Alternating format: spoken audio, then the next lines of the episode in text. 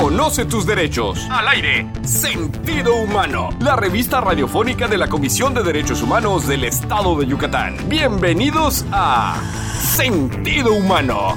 Al aire. Por Yucatán 92.9 FM. Viajando en el tiempo.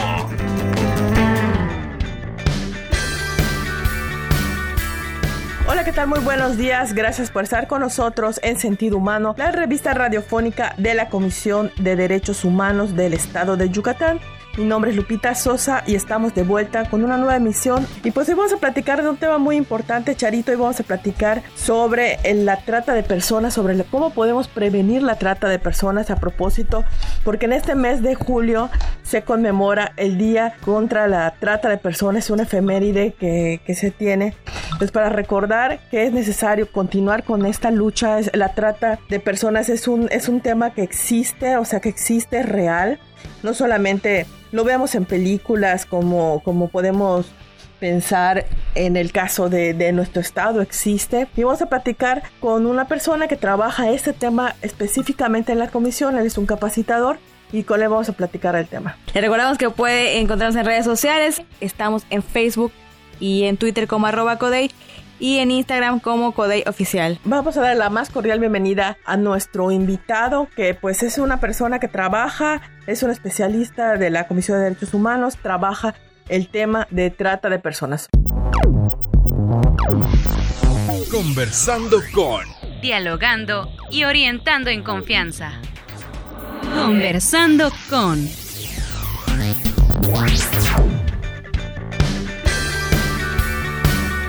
Le doy la más cordial bienvenida a Armando Poveda Marín. Él es capacitador de la CODEI. Él está especializado en el tema de trata de personas y precisamente pues es sobre este tema que se conmemora en este mes de julio.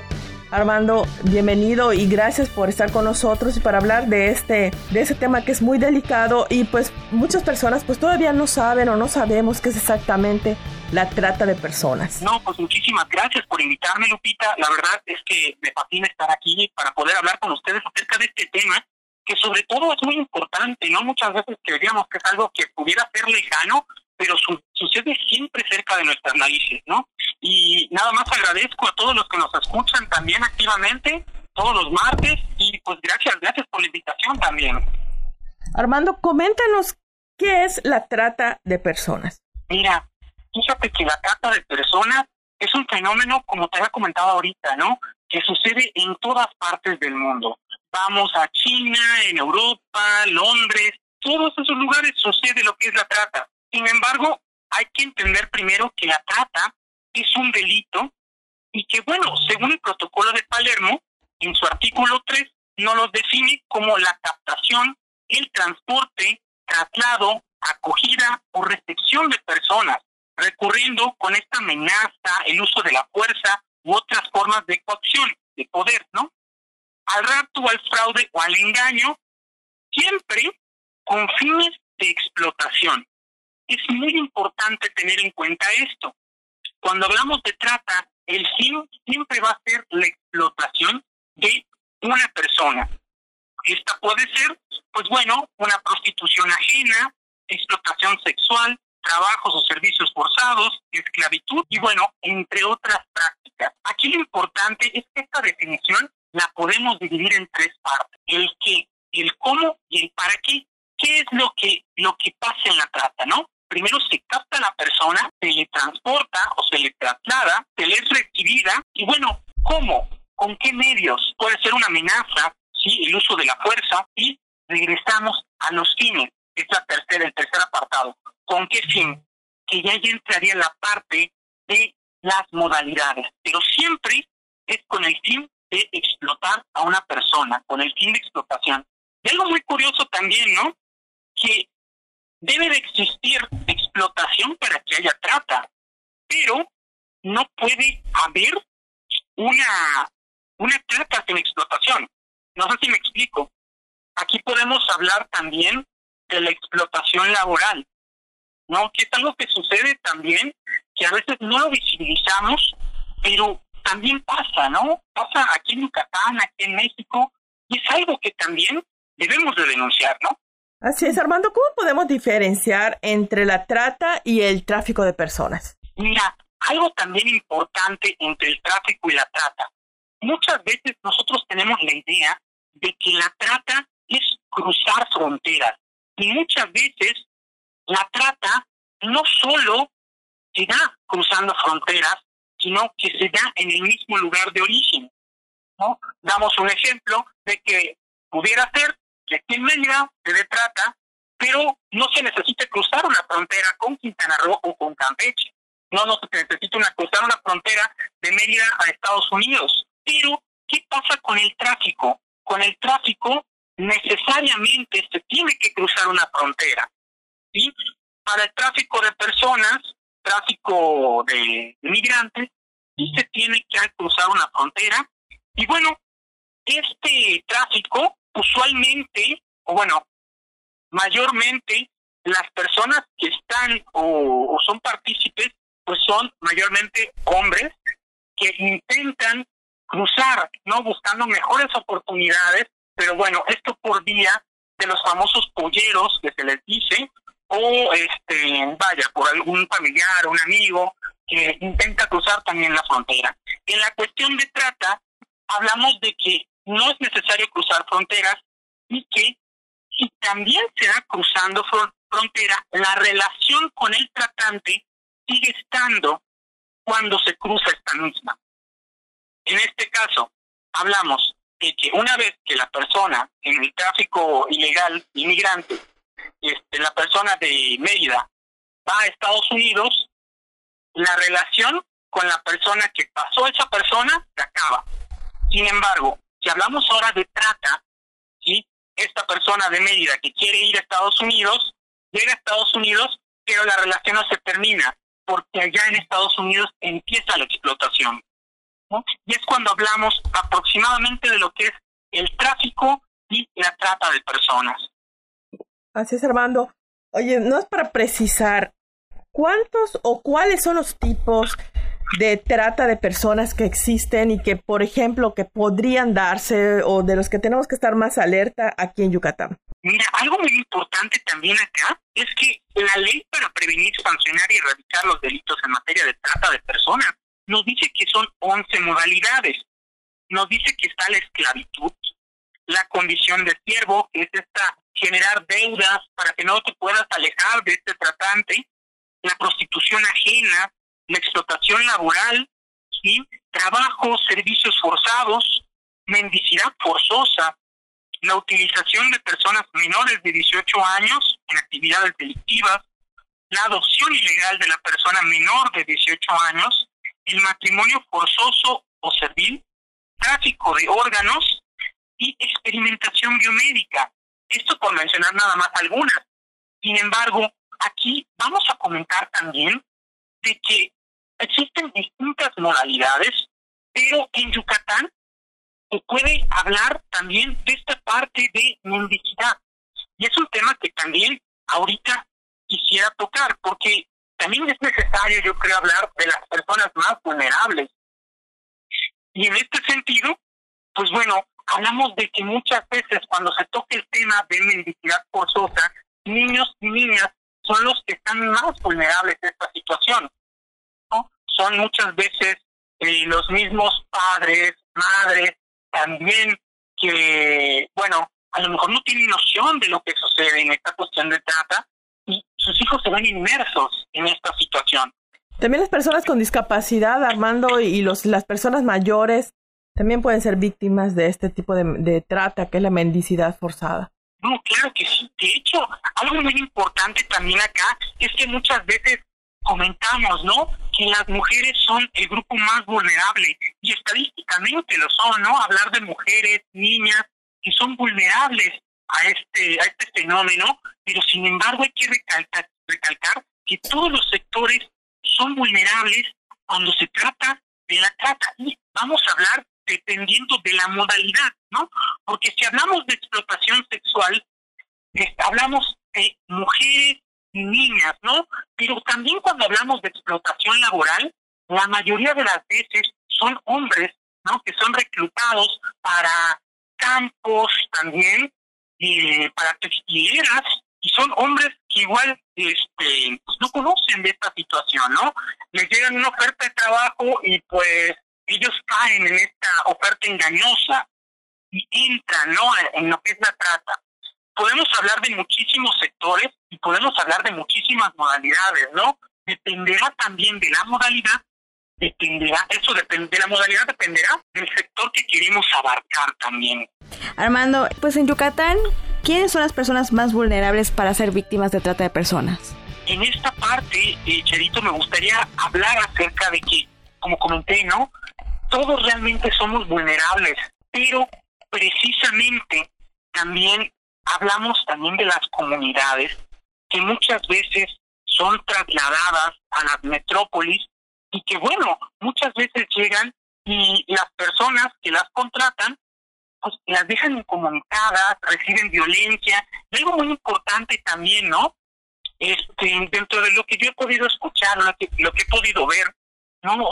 Sonaba un caso por ahí en Chiapas o en Oaxaca, donde era una señora que oía de la violencia familiar que vivía en su casa, ¿no? Y ella buscaba trabajo porque no tenía. Ella salía de la casa en busca eh, de un trabajo, en busca de huir de esta situación familiar y pues llega a la ciudad, ¿no? Al llegar a la ciudad, ella se encuentra con una persona que le da trabajo, un trabajo doméstico, pero se da cuenta de que ella ya está siendo víctima de trata. ¿Por qué? Porque la dejaban incomunicada, este, recibía malos tratos, estaba en un lugar insalubre, y se da cuenta entonces de que ese realmente no era un trabajo y que pues solo le estaban explotando. ¿no? Muchas veces, ¿qué es lo que sucede? Que estas personas que son los tratantes se aprovechan de estos factores de vulnerabilidad, como es la necesidad económica, la, la pobreza, la situación de migrante, ¿no? De estas cosas se agarran los tratantes porque él es un estafador, es una persona que a veces llega y te, te trae flores, ¿no? Y te dice, ¿sabes qué? Vente conmigo y pues conmigo te vas a dar la vida y pues te voy a poner a trabajar y bueno, este cuate te engaña y al final de cuentas ya luego estás inmerso en una cuestión de trata o estás inmerso en una cuestión de trata, ¿no? Es muy importante tener en cuenta de que si se habla de sectores de vulnerabilidad, se habla de niñas, niños, se habla de personas de comunidades, se habla también de mujeres y de hombres, pero también algo que ha pasado últimamente es la cuestión de la pandemia muchas personas se quedaron sin empleo, muchas personas están en busca de, ese solvento económico y pues aparecieron estas publicidades engañosas por medio de las redes, ¿no?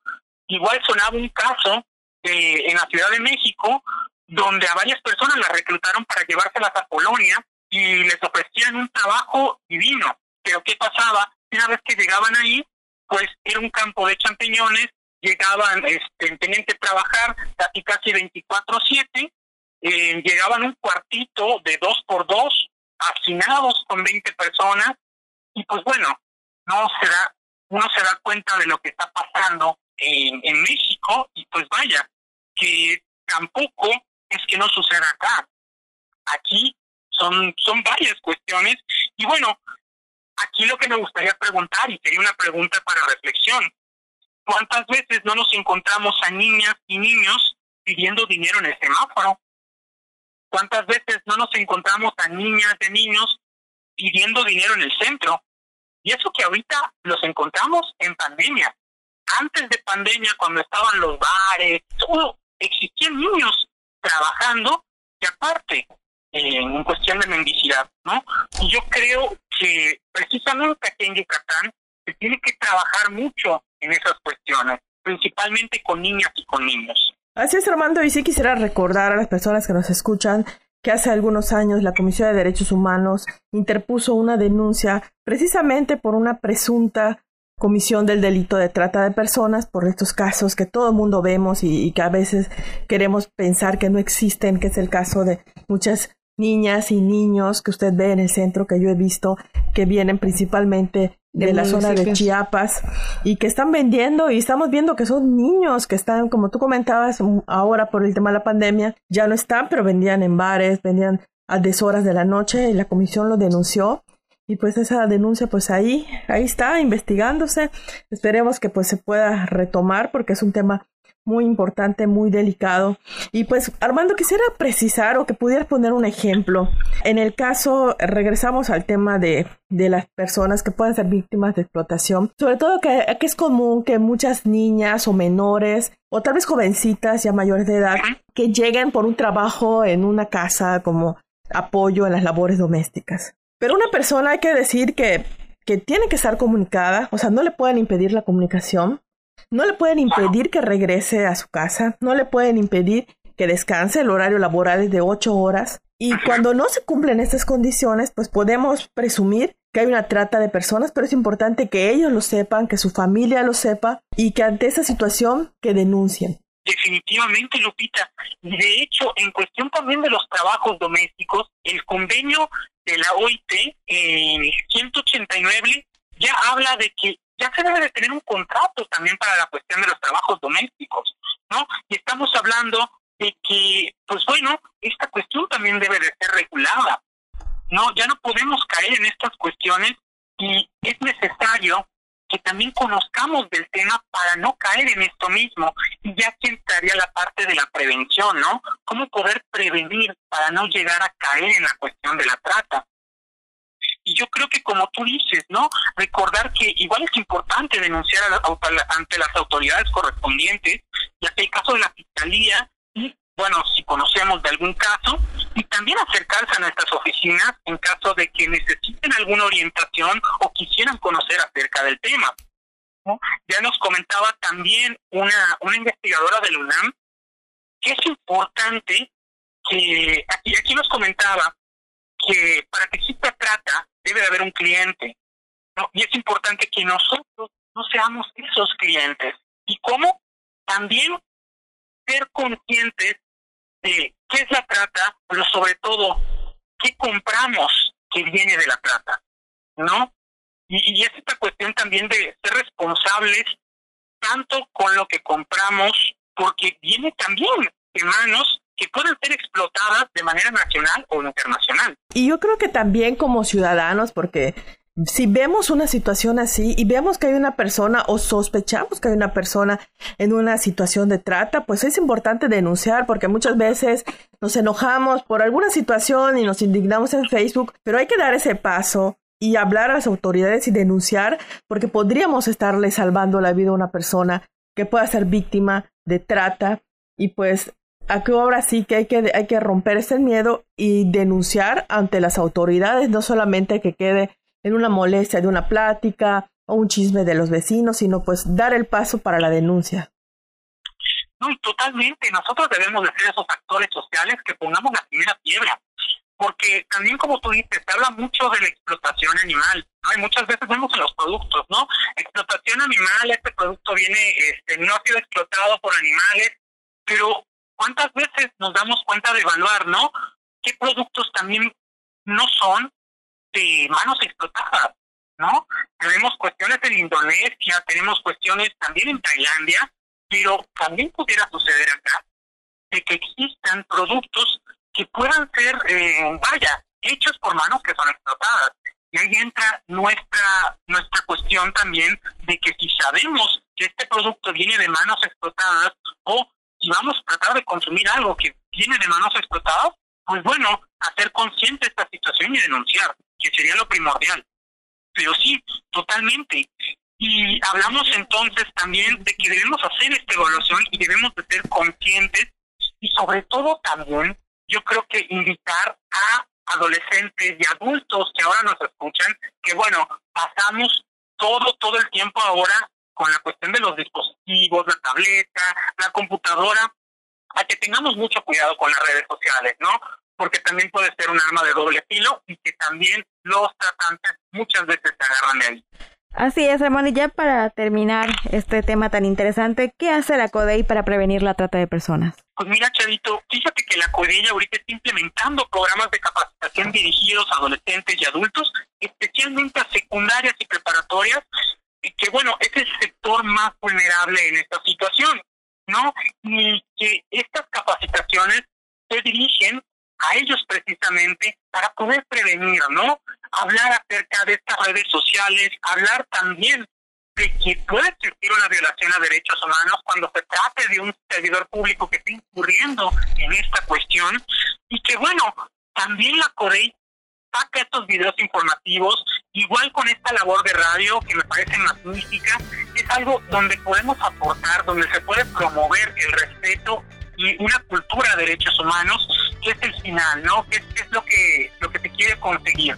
Gracias, Armando. de conocimiento este tema, ¿no? Gracias. Ya nos vamos, se nos acabó el tiempo. Creo que hay que volverte a invitar. Hay mucho que platicar. Muchísimas gracias, Armando Poveda Marín, capacitador de la CODEI, por hablar de ese tema de trata de personas. Gracias por haber estado con nosotros. Gracias a Verónica Gutiérrez por hacer este programa posible. Nos escuchamos el próximo martes por Yucatán 92.9 FM, viajando en el tiempo. Esto fue.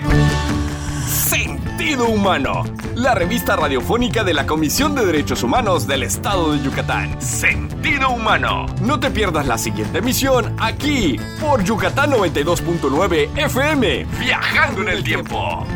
Sentido Humano.